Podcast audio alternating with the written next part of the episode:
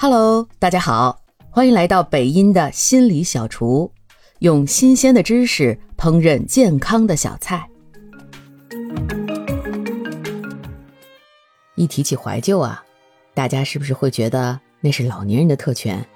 而且好像怀旧总是和忧伤的情绪联系在一起。但是你听说过怀旧隆起吗？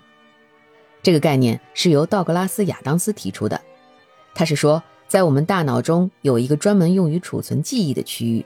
当某一个关键的经历让我们印象特别深刻，就是所谓的巅峰时刻，比如跑步比赛拿奖、和女朋友第一次约会、和家人一起旅行，这些都会在大脑形成一个隆起，叫做怀旧隆起。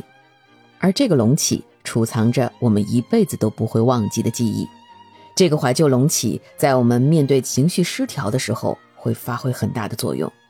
它会把我们带回到当时那些美好的记忆的场景中，让我们去反复体验那种幸福感，会让我们暂时忘记眼前的烦恼，平复失调的情绪，甚至让我们找到力量，去更有勇气面对生活中的压力。那么，这样的隆起。是在什么年龄段更容易形成呢？那就是十五到三十岁。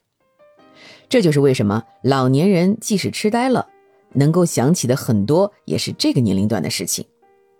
因为这个年龄段是我们开始探索世界，不断有新鲜的经历可以刺激我们大脑的过程，比如上大学、谈恋爱、找工作、结婚、生孩子等等。所以呀，在这个阶段。多给自己创造这样的怀旧隆起，那么他们就会成为日后的财富了。